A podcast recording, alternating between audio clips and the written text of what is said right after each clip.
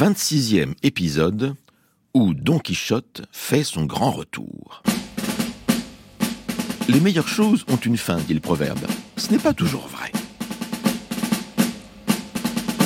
Lorsque s'achève le roman publié par Cervantes en 1605, Don Quichotte a été ramené de force chez lui, et le narrateur annonce qu'il repartira une dernière fois encore.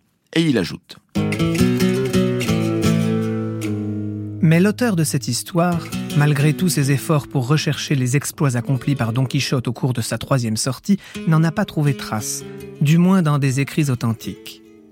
On sait seulement, d'après la tradition conservée par les habitants de la Manche, que lorsqu'il quitta sa maison pour la troisième fois, Don Quichotte alla à Saragosse, où il participa à des joutes fameuses qui avaient lieu dans cette ville, et qu'il lui arriva des choses dignes de sa bienveillance et de son grand esprit. Quant à sa fin et à sa mort, il n'en aurait jamais rien su s'il n'avait rencontré par hasard un vieux médecin en possession d'un coffret en plomb. Ce coffret contenait un parchemin écrit en lettres gothiques qui relatait un grand nombre de ses exploits et où il était question de la beauté de Dulcinée du Toboso, de l'allure de Rocinante, de la fidélité de Sancho et aussi de la sépulture de notre Don Quichotte avec différents épitaphes et éloges de sa vie et de ses mœurs.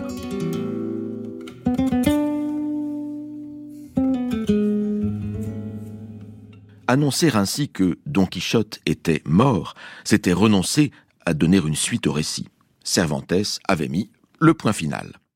Mais c'était sans compter sur le fulgurant succès du roman en Espagne et dans toute l'Europe. En 1614, voici paraître un second tome des aventures de Don Quichotte sous la plume d'un certain Avellaneda, sans qu'on sache qui se dissimule sous ce pseudonyme. Un sale bonhomme, en tout cas, puisque, non content de vampiriser l'œuvre de Cervantes, il se permet de critiquer sans retenue Cervantes lui-même. Piqué au vif, ce dernier réplique par sa propre seconde partie du roman, qui paraît quelques mois plus tard à peine, en 1615. Sans doute était-elle en préparation depuis longtemps.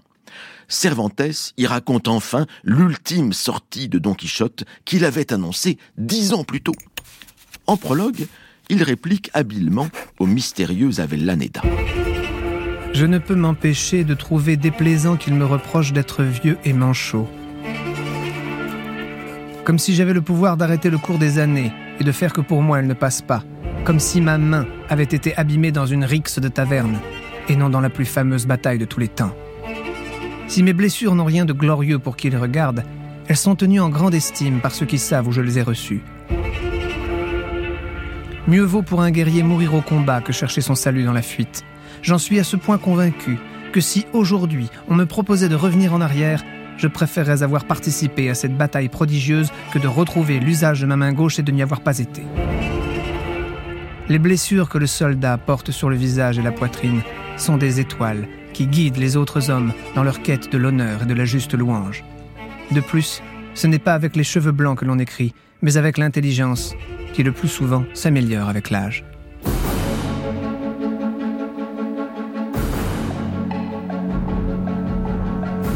Qu'on se le tienne pour dit.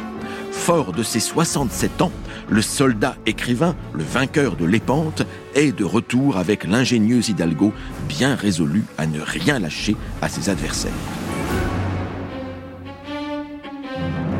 Cervantes mourra un an plus tard, mais il aura laissé à la postérité la seconde partie du Quichotte, qui, nous allons le voir, est encore plus extraordinaire que la première.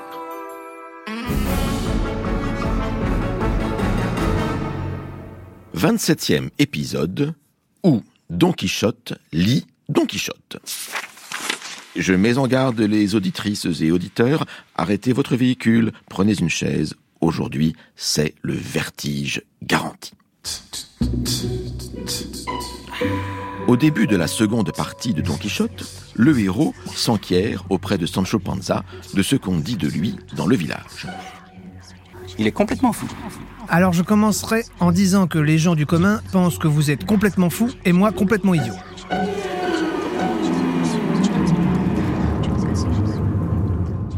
Mais si vous voulez vraiment savoir toutes les horreurs qu'on dit de vous, je m'en vais de ce pas chercher quelqu'un qui vous les comptera jusqu'à la dernière. Il s'agit de Samson Carrasco. Il revient d'étudier à Salamanque où on l'a fait bachelier. Il m'a dit que votre histoire est déjà dans un livre qui a pour titre L'ingénieux Hidalgo Don Quichotte de la Manche. Il paraît qu'on y parle de moi, sous mon vrai nom de Sancho Panza, et de Madame Dulcinée du Toboso, et aussi de choses qui se sont passées entre nous deux tout seuls. C'est donc le diable, cet historien qui les écrit pour savoir ça Je suis sûr, Sancho, que l'auteur de notre histoire n'est autre qu'un enchanteur fort savant. On ne peut rien cacher à ces gens-là de ce qu'ils entreprennent de raconter. Il est peu commun qu'un personnage sache qu'il en est un. Bienvenue au chevalier Don Quichotte de la Manche, celui que nous décrit Sidi Ahmed Ben Cette mise en abîme est pourtant l'incroyable destin réservé à notre chevalier. Il est le miroir, le phare, l'étoile, le guide de la chevalerie errante. Il sait que ses aventures ont fait l'objet d'un livre, et d'un livre que tout le monde a lu. Situation comparable au personnage de Jim Carrey dans The Truman Show, découvrant qu'il est à son insu le héros d'une émission télévisée. Sauf que, dans l'univers baroque de Cervantes, où Dieu régit le monde comme un théâtre, être observé par un enchanteur ou un romancier fait au fond partie de l'ordre des choses. Pour en savoir davantage sur le livre dont il est le héros, Don Quichotte fait venir Samson Carrasco. Seigneur Don Quichotte de la Manche, que votre grandeur daigne me donner ses mains à baiser. Par mon habit de bachelier, je jure que vous êtes l'un des plus fameux chevaliers errants que la terre ait jamais porté. Longue vie à Sidi Ahmed Ben Engeli, qui a écrit l'histoire de vos faits, et plus longue encore à celui qui s'est soucié de les traduire de l'arabe dans notre langue pour l'universel divertissement des peuples.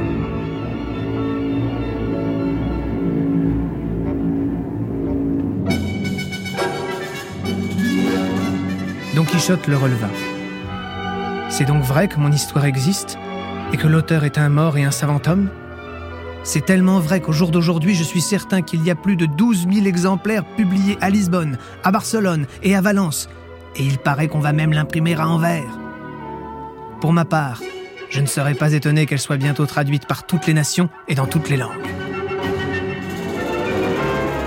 Cervantes n'imaginait sans doute pas que sa prophétie se réaliserait à ce point il profite de l'occasion pour faire son autocritique et admettre certains défauts de la première partie, en particulier l'insertion de longues nouvelles qui rompent le fil de l'intrigue principale. Don Quichotte en formule lui-même le reproche. Mais je ne sais pas ce qui a pris à l'auteur d'ajouter des nouvelles et des contes qui n'ont rien à voir avec moi, alors qu'il y a tant à dire sur ma seule personne il faut croire que l'auteur aura été sensible à cette remarque de son héros, car la seconde partie de Don Quichotte est exempte de ces récits intercalés. 300 pages plus loin, l'auteur arabe du roman viendra même se plaindre qu'en l'empêchant d'intercaler des nouvelles, on bride son génie et son talent. C'est à ce prix, toutefois, que le second tome de Don Quichotte est devenu encore plus drôle et plus profond que le premier, ce qui n'est pas peu dire.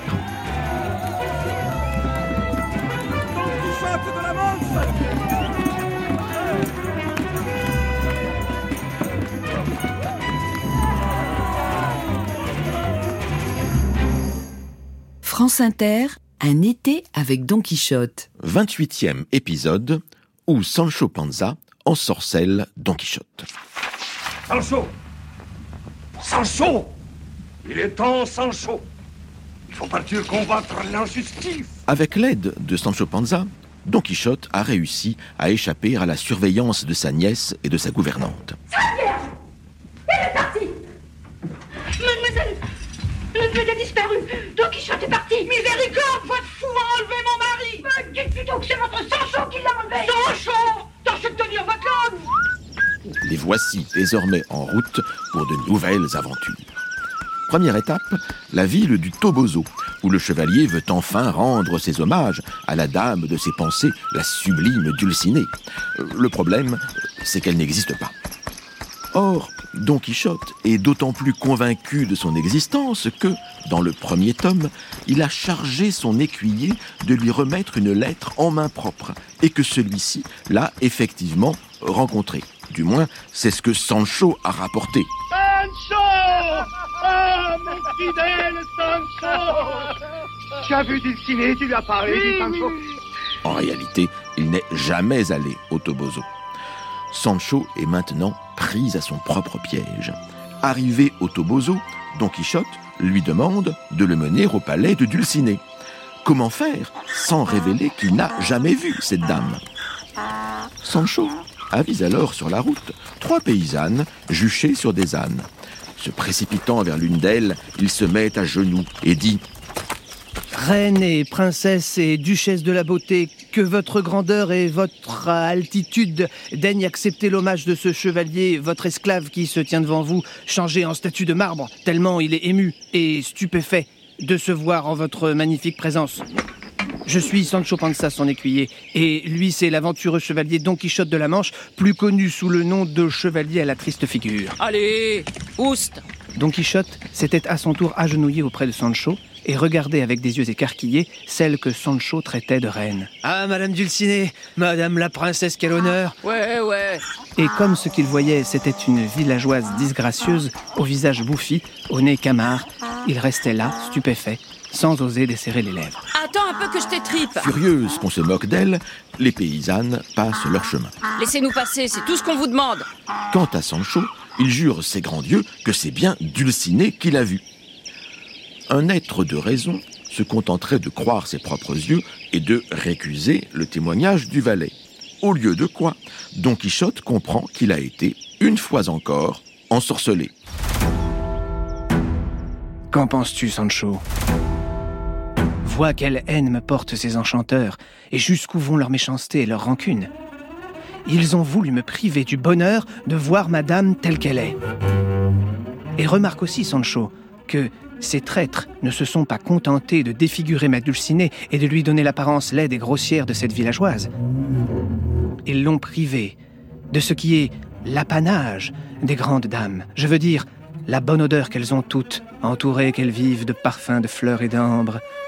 Car je t'avoue que lorsque je me suis approché de Dulcinée, elle m'a envoyé une bouffée d'ail cru qui m'a soulevé et empesté le cœur.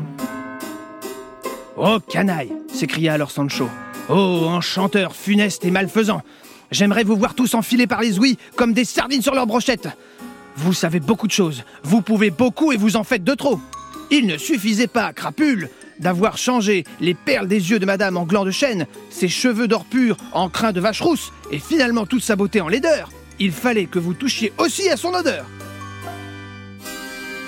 Pour se tirer d'affaire, il suffit à Sancho d'exploiter sans vergogne la propension de Don Quichotte à croire que la réalité soit tout autre que les apparences. Combien de Sancho Panza aujourd'hui pour prétendre qu'on n'a jamais marché sur la Lune, que les vaccins tuent ou que la Terre est plate? Et combien de Don Quichotte pour les écouter? Le déni du réel est un puissant instrument de domination.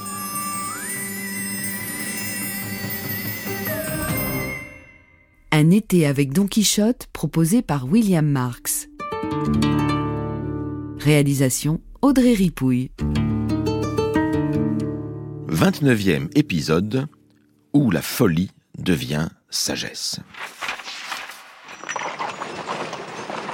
Don Quichotte voit venir sur la route un chariot orné de bannières. Il appelle en urgence Sancho. Sancho Sancho Manque de chance, l'écuyer, qui est en train d'acheter du fromage blanc à des bergers, met le fromage dans le haume, faute de mieux, et se précipite vers son maître, qui lui prend le haume des mains et le pose sur sa tête sans laisser à Sancho le temps d'en noter le contenu. Le petit lait coule aussitôt sur le visage du chevalier. Par la vie de Notre-Dame Dulcinée du Toboso, c'est du fromage que tu as mis là-dedans Traître, chenapan, mauvais écuyer Sans perdre contenance, Sancho répondit. Si c'est du fromage, donnez-le-moi, je le mangerai. Ou plutôt que le diable le mange, parce qu'il n'y a que lui qui ait pu l'y mettre. Moi, monsieur, j'aurais eu le toupet de salir votre home C'est tout ce que vous avez trouvé Ma foi, je commence à croire qu'il y a aussi des enchanteurs qui me poursuivent parce que je suis un de vos membres, et qui ont mis là cette saleté pour exciter votre colère et vous donner envie de me briser les côtes une fois de plus. Tout est possible, dit Don Quichotte. Tout est possible Autrement dit, les enchanteurs ont bon dos et, même chez Don Quichotte, la crédulité a ses limites. Quant au chariot à bannière, il transporte deux lions destinés au roi. Tenant à exhiber son courage, Don Quichotte ordonne d'ouvrir l'une des cages. Oh non, mon maître. Tandis que Sancho pleure déjà la mort de son maître, ce dernier reste planté devant la porte ouverte, mais le lion, indifférent, bâille et retourne se coucher. Sans contestation possible, Don Quichotte a remporté la victoire et on referme la porte. À un gentilhomme stupéfait de tant d'excentricité, le chevalier déclare alors Je ne serais pas surpris que vous me preniez pour un extravagant et un fou. À en juger par ma conduite, vous auriez de bonnes raisons de le penser. Je vous ferai cependant remarquer que je ne suis pas aussi fou et stupide que j'en ai l'air. On applaudit le brillant chevalier qui, dans l'arène, sous les yeux de son roi, tue un taureau vigoureux d'un coup de lance. On applaudit aussi celui qui, dans la lice, revêtu d'une armure étincelante, caracole et joute devant les dames. Mais bien plus digne d'admiration est le chevalier errant qui recherche les aventures les plus dangereuses, dont il espère sortir vainqueur dans le seul but d'acquérir une renommée glorieuse et durable.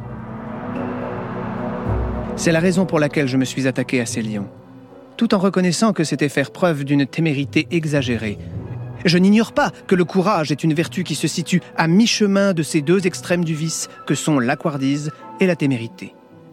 Cependant, mieux vaut s'élever à en devenir téméraire que s'abaisser au point d'être un lâche. Le téméraire pourra plus facilement descendre jusqu'au vrai courage que le lâche se hisser jusqu'à la bravoure.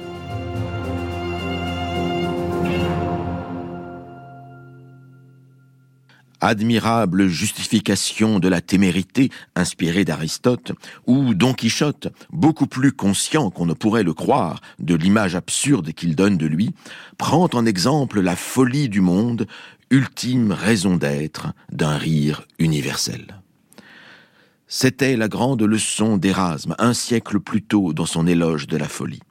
Don Quichotte est, quant à lui, le fou sage, oscillant sans cesse entre les deux extrêmes de l'intelligence et de l'extravagance, dans une ambiguïté que la grande littérature se refuse à résoudre, car, comme l'écrit Milan Kundera, héritier direct de Cervantes, Chaque roman dit au lecteur, les choses sont plus compliquées que tu ne le penses.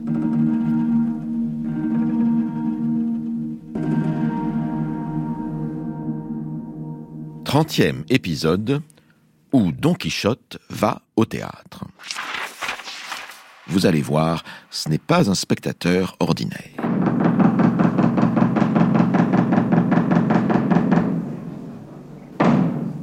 En 1823, Stendhal rapporte l'anecdote suivante. L'année dernière, ou 1822, le soldat qui était en faction dans l'intérieur du théâtre de Baltimore, voyant Othello, qui, au cinquième acte de la tragédie de ce nom, allait tuer Desdemona, s'écria Il ne sera jamais dit qu'en ma présence, un maudit nègre aura tué une femme blanche.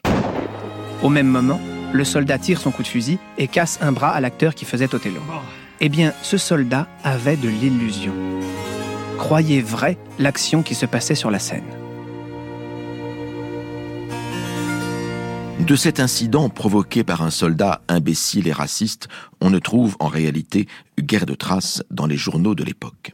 Il y a tout lieu de penser que l'anecdote a été inventée par Stendhal lui-même, grand amateur de Don Quichotte, à partir d'un épisode du roman de Cervantes, adapté au racisme de la société américaine. Don Quichotte, cependant, se montre encore plus stupide que ce soldat, car il ne s'attaque pas à un acteur en chair et en os, mais à de simples marionnettes. C'est pousser bien loin le mécanisme de l'illusion théâtrale. Voici les faits. Soyez le bienvenu, monsieur. Reposez-vous ici de vos fatigues. Le chevalier arrive à une auberge que pour une fois, il ne prend pas pour un château. Serait-il devenu raisonnable? Attendez un peu.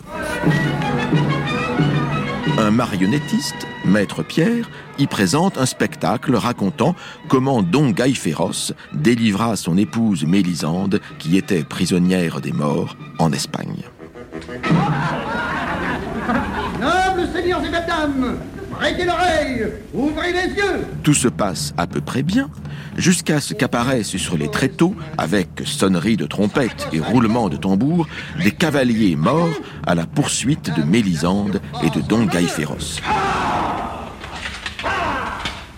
Don Quichotte, voyant toute cette troupe de morts et entendant tout ce tapage, pensa qu'il était de son devoir de venir en aide aux amants en fuite. Il se leva donc et s'écria Je ne permettrai pas que moi vivant et en ma présence, on fasse pareil affront à un chevalier aussi illustre, à un amant aussi brave que Don Gaiferos. Arrêtez, maudite canaille Cessez de les poursuivre ou préparez-vous au combat Il tira son épée et se plaçant d'un bond devant les tréteaux, fit pleuvoir avec une violence inouïe et une fureur inégalée les coups des stocks sur les marionnettes. Horrible carnage qui inspira un petit opéra au compositeur Manuel de Falla. L'imprévisible chevalier est un handicapé de la fiction et de la représentation. Mais pas toujours. Cent pages plus tôt, il avait croisé sur la route une troupe de comédiens déguisés en personnages de danse macabre, la mort, le diable, le soldat. Va-t-il les attaquer Selon son habitude? Point du tout. Don Quichotte s'adresse aux acteurs en ces termes. En voyant ce chariot, je m'imaginais déjà lancé dans une grande aventure. À présent, je reconnais qu'il faut toucher du doigt les apparences pour se détromper. Allez en paix, bonnes gens, et dites-moi en quoi je puis vous être utile, car je m'exécuterai de bonne grâce. Depuis l'enfance, je suis grand amateur de tréteaux, et quand j'étais jeune, j'avais la passion du théâtre. Passer par les apparences pour parvenir à la désillusion, au desengaño. Telle est la leçon de l'ingénieux Hidalgo. Quand le monde est un théâtre, dont nous ne sommes que des acteurs, entrant et sortant de scène au bon vouloir du dramaturge, selon la conception baroque, largement partagée à l'époque de Cervantes, quand la vie elle-même est un songe, selon la formule de son compatriote Calderon, le mécanisme de l'illusion théâtrale ne dévoile-t-il pas lui-même les plus profonds ressorts de la réalité? Un été avec Don Quichotte proposé par William Marx. Lecture de Grégoire le Prince Ringuet. Attaché de production Claire Tesser. Réalisation Audrey Ripouille. Retrouvez toute la série sur franceinter.fr et sur l'application Radio France.